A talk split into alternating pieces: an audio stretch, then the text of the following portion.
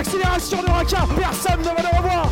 À libérer Tiraka. Et le nouvel essai. Et le un nouvel essai. pour la SM euh, Clermont-Auvergne.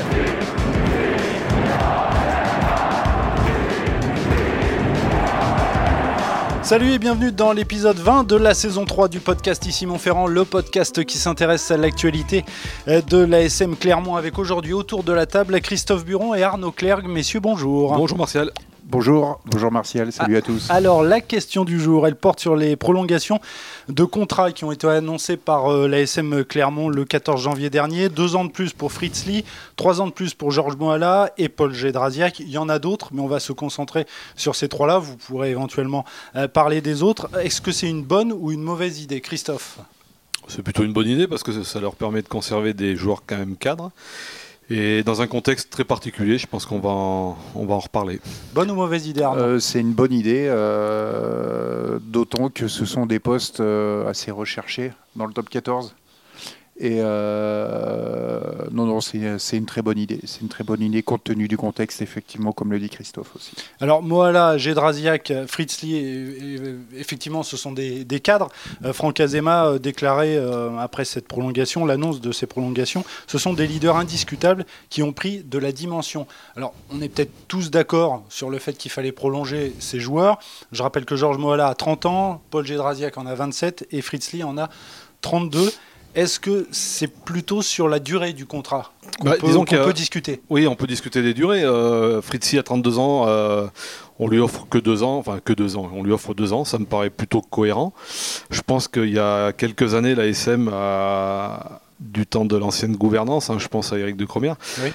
a actionné beaucoup de prolongations sur des très longues durées parce qu'à l'époque, ils étaient très ciblés par les autres clubs. Et, euh, on- en clair, on voulait leur piquer beaucoup de bons joueurs. Mhm. Donc là, euh, le club avait vraiment, l'ASM avait vraiment euh, verrouillé certains joueurs euh, sur des, par rapport à la durée, donc pour éviter qu'ils s'en aillent. Là, on sent que c'est un petit peu plus, cohérent.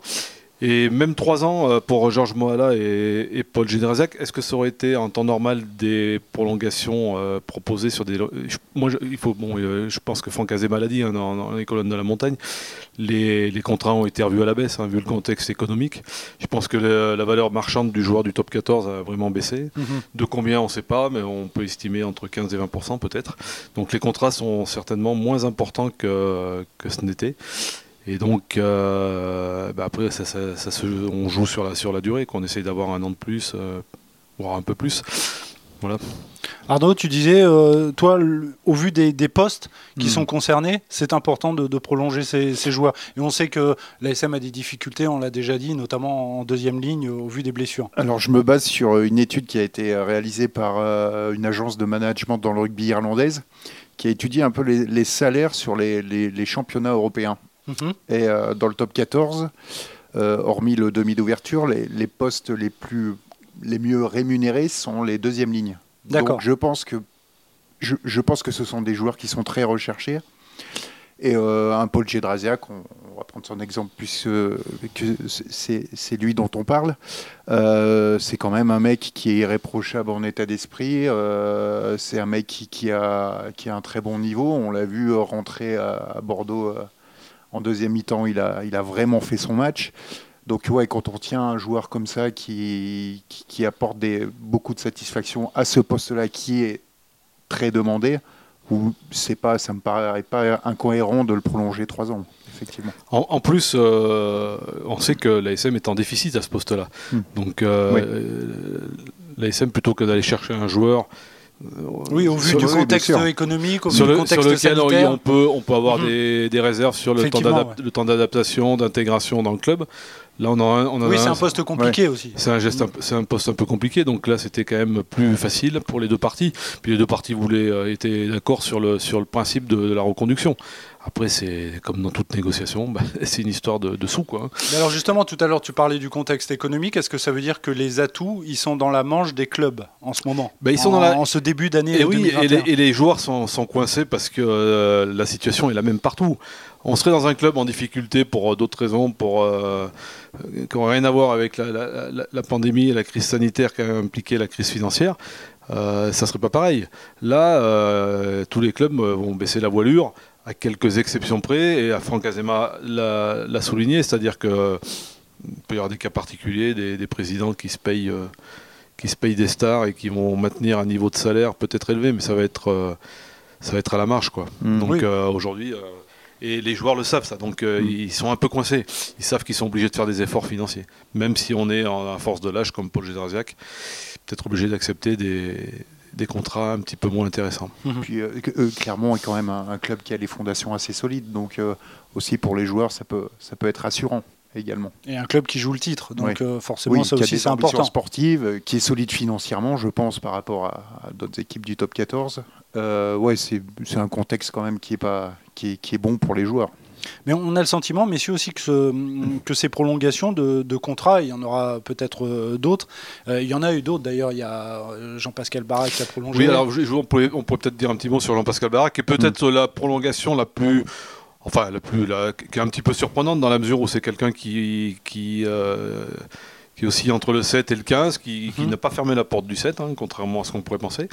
Donc, euh, bah, il rêve des JO, hein, notamment. Oui, il, vise les JO. Il y a, il y a les mondiaux aussi. En 2022, il y a une Coupe du Monde en Afrique du Sud. Et puis il y a, Paris 2024. Hein, il ne sera pas très vieux. Il a que 29 ans, je crois.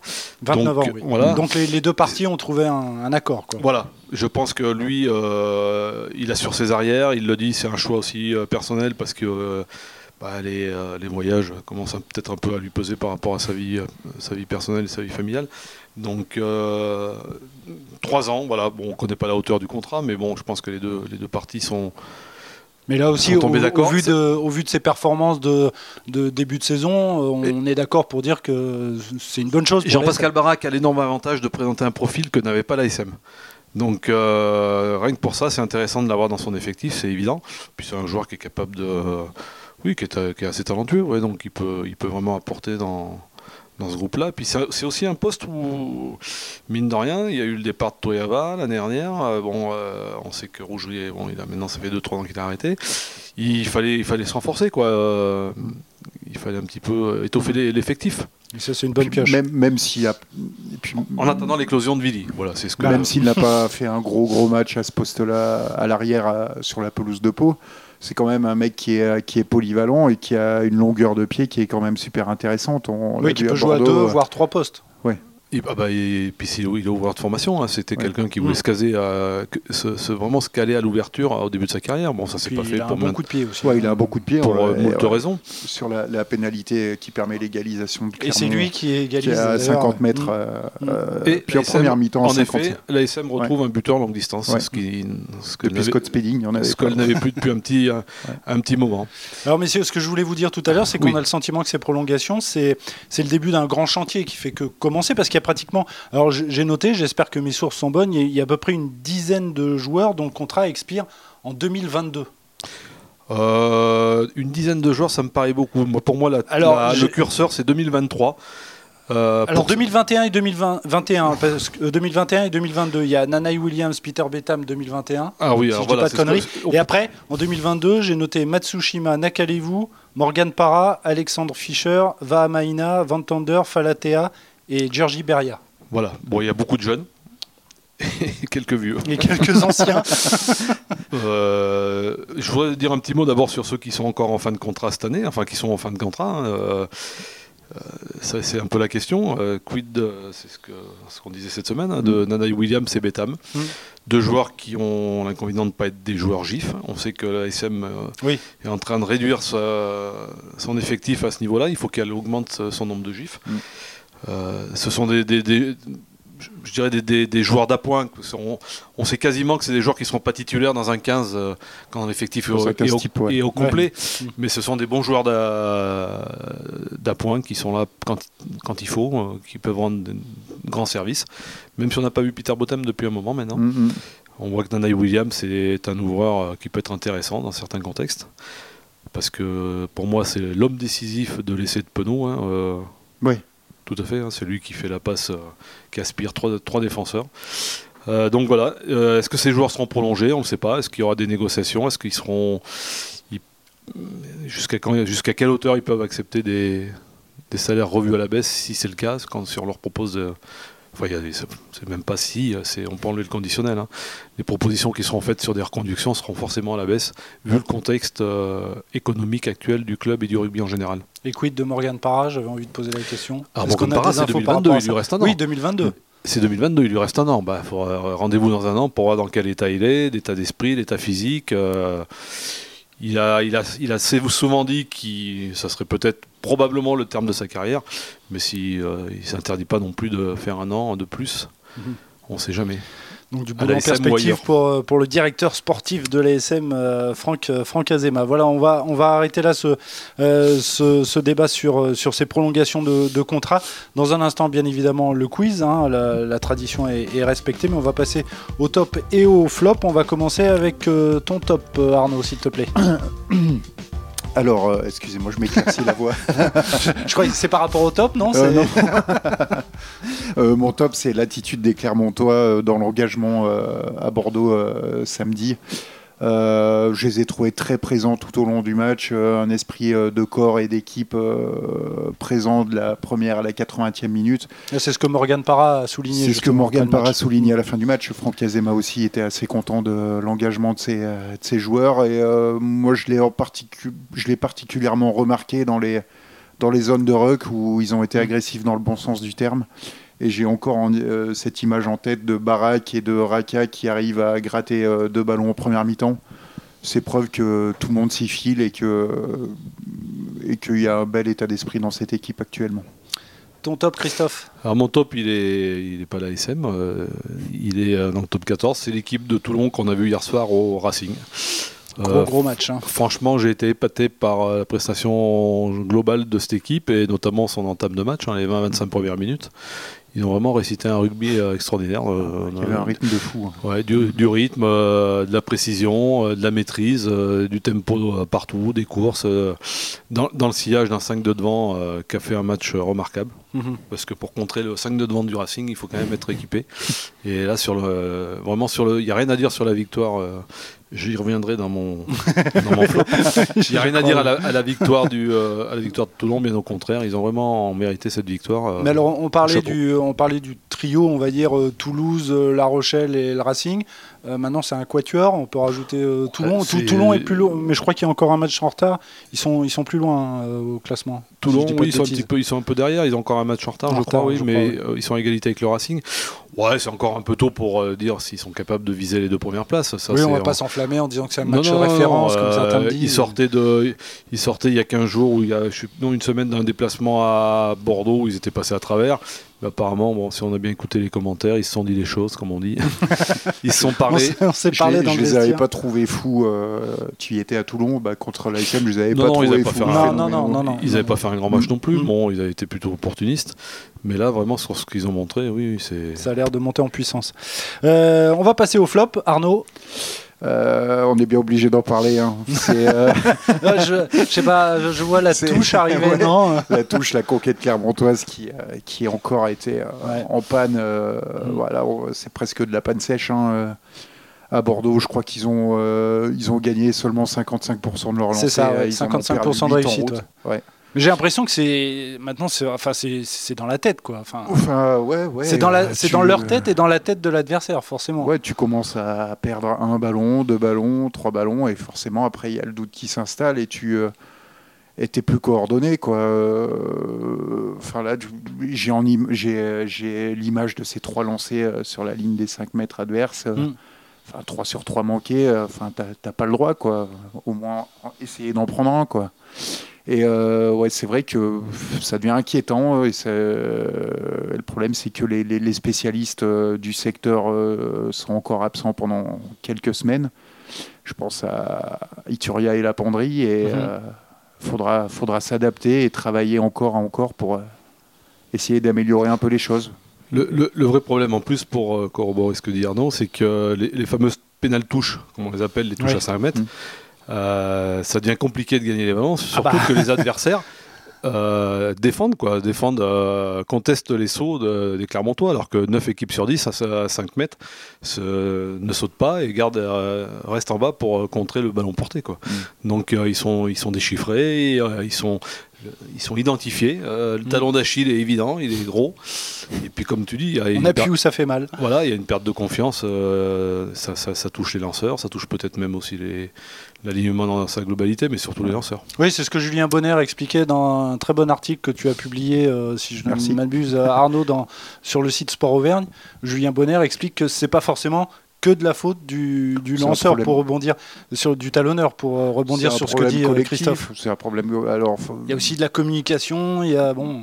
comme, euh, comme on en discutait avec Christophe avant l'émission, ouais, les- le- les- tous les lancers n'ont pas été euh, pas été très bien réalisés non plus, mais euh, c'est un problème de, coordination, de ouais, c'est la confiance. euh, Enfin, tout est déréglé, on saute un peu à contre-temps, on lance, euh, on lance pas comme il comme il faudrait. Enfin, c'est c'est c'est un problème collectif. Et comme l'explique Julien Bonner, il y a un problème de compréhension, c'est-à-dire qu'il faut savoir s'adapter dans la, dis- la- oui, la- s'adapter, oui. la c'est ça. demi-seconde par rapport Mm. à au positionnement des blocs adverses. Et là, on sent qu'il n'y a pas d'adaptation Ouais, euh, cohérente. Oui, savoir lire dans l'immédiat Voilà. euh, ce que propose l'adversaire. Euh, il reste un flop, c'est le tien, Christophe? Il sera un petit peu moins long. La, boule- la boulette, non? C'est- voilà, c'est- c'est plus qu'un flop, c'est la boulette de. Alors, c'est pas l'homme en lui-même. euh, Non, non, non. Je remets absolument pas en cause la qualité de Vakatawa, euh, Mais bon. et ni sur ce match, ni sur ce qu'il monte depuis maintenant plusieurs saisons. Il s'est rattrapé après d'ailleurs. Il s'est rattrapé, mais Bon. euh, à ce niveau-là, c'est voilà, c'est c'est pas très Non. pas très digne d'un international de ce niveau, C'est pas parce professionnel. que euh, on, se- on se on se demande ce qu'il fait, quoi. On se demande ce qu'il Donc pour, ce pour qu'il ceux qui n'ont pas vu le match, on va Voilà, rappeler que donc, donc il, euh, rentre, il rentre dans l'embut avec le ballon, il ralentit et il attend. euh, enfin, j'exagère. mais- on se demande s'il attend pour la photo, quoi. Et, et Gabin Villiers avant arrive comme et une Gabin fusée. Vi- Villiers qui se pose pas de questions, Mm. alors qu'il a coupé sa course 4 mètres avant parce qu'il a compris qu'il allait prendre l'essai. Il s'est fait déborder par Teddy, par Teddy Thomas. Et là, on le voit surgir. Très belle à- passe de Teddy Thomas d'ailleurs. Ouais, on le voit sur, on le voit surgir de nulle part et faire perdre le contrôle du ballon avec Katawa qui ouvre les yeux et dit mais il m'arrive quoi là C'est Et- le mérite aussi de, de, de Gaba Villiard d'y avoir cru. euh, Ah oui, oui, bout, sûr. Oui, oui, oui, mais bon, euh, le, Oui, geste, mais le, ouais. le- le geste est bon, voilà, c'est c'est très bien joué. Mais euh, par contre, Vakatawa, non, t'as pas le droit. Faut pas qu'il fasse ça en équipe de France. hein, sinon- Non, Dominici, ouais. euh, paix C'était contre l'Italie. C'était contre l'Italie, il avait échappé. le- Oui, il mais avait lui, il échappé le ballon lui. Lui, il avait échappé le ballon dans un but tout seul. C'était- différent. Non, non, c'était- c'est Max Bédard qui a, qui a- comment dire, contrarié un essai, je crois que c'était anglais, en Coupe d'Europe sur le même genre d'action. Bien, euh, on va refermer la page top et flop. euh, c'est bientôt la fin de ce podcast et on va terminer avec le quiz. J'ai quelques questions à vous poser, messieurs. Euh, on va évoquer le Castre Olympique, est le prochain adversaire de l'ASM. Ce sera samedi à 18h15, si je dis pas de bêtises au Michelin.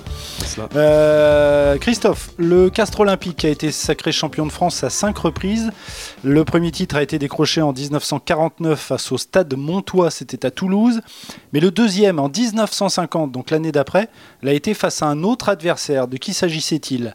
L'US Carmo, le Racing Club de France ou le FC Lourdes? Il y a des noms qui font rêver là. Carmo, Lourdes Carmo, Lourdes ou le Racing Club de France?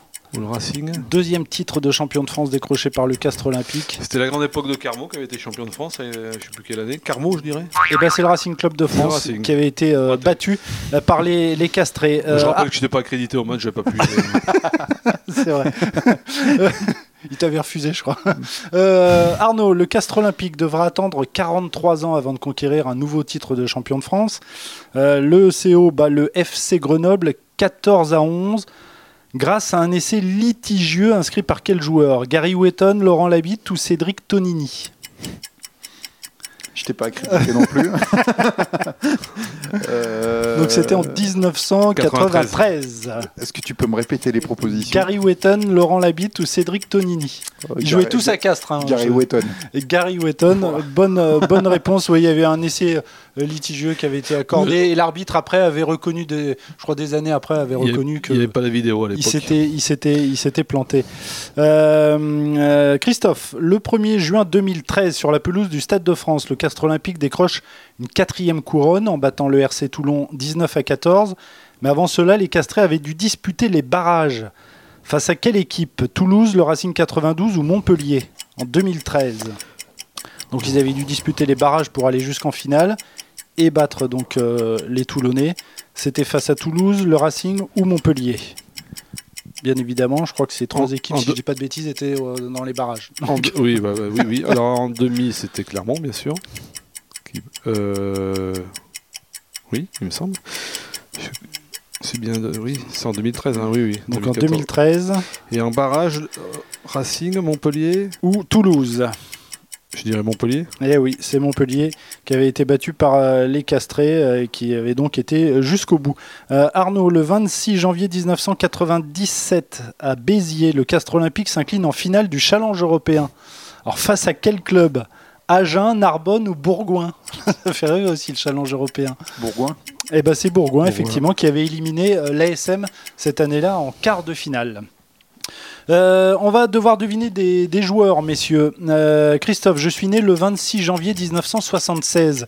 J'évoluais au poste d'ailier au Castre Olympique et je porte le même nom de famille que le célèbre écrivain qui a inventé le personnage de James Bond.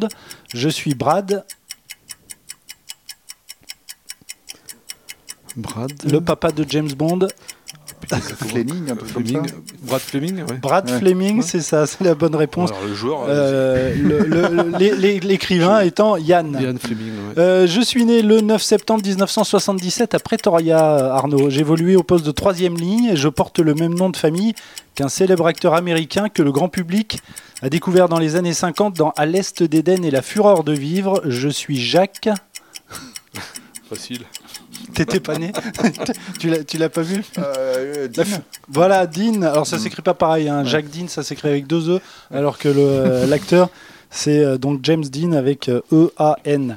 Euh, Christophe, je suis né le 2 mars 1967. J'évolue au poste de demi d'ouverture et de trois quarts centre. Je porte le même nom de famille qu'un grand couturier français qui, entre autres, a conçu le design du. TGV Atlantique. Je suis Thierry.